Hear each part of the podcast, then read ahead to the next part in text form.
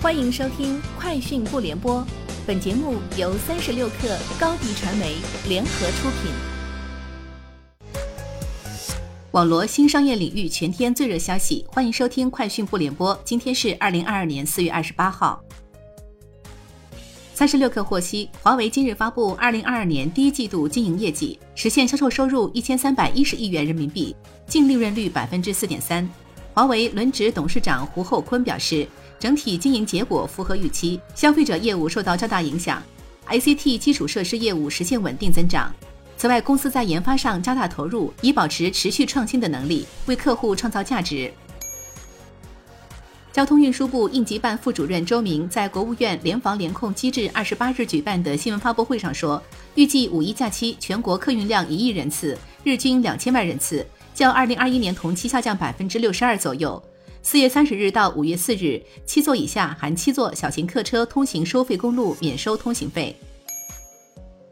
据统计，截至四月二十七日，新能源汽车产业链共有两百五十二家公司公布二零二二年一季报，超九成上游原材料公司业绩大增，毛利率最高近百分之八十。中游电池制造企业受原料价格上涨影响，利润受挤压，出现增收不增利现象。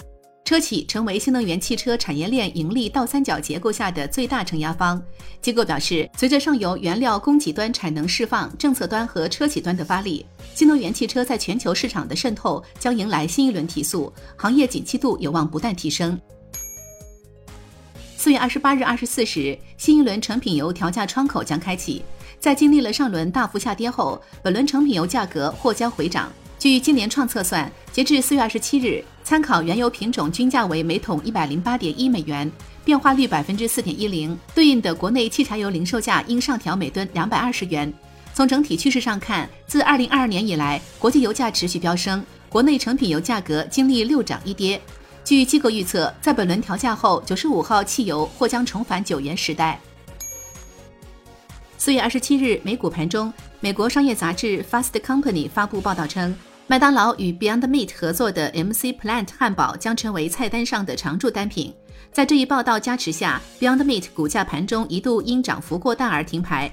对此，麦当劳表示，Fast Company 的消息被误读了，公司没有与 Beyond Meat 的新合作计划要公布。麦当劳表态后，Beyond Meat 股价立即跳水。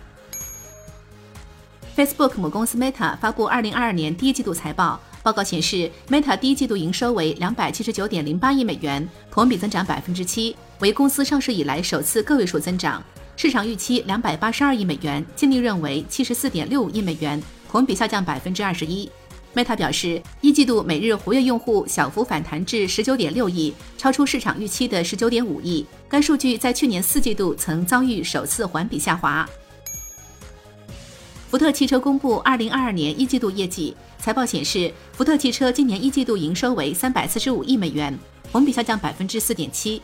其中，汽车部门营收为三百二十一美元，超出市场预期。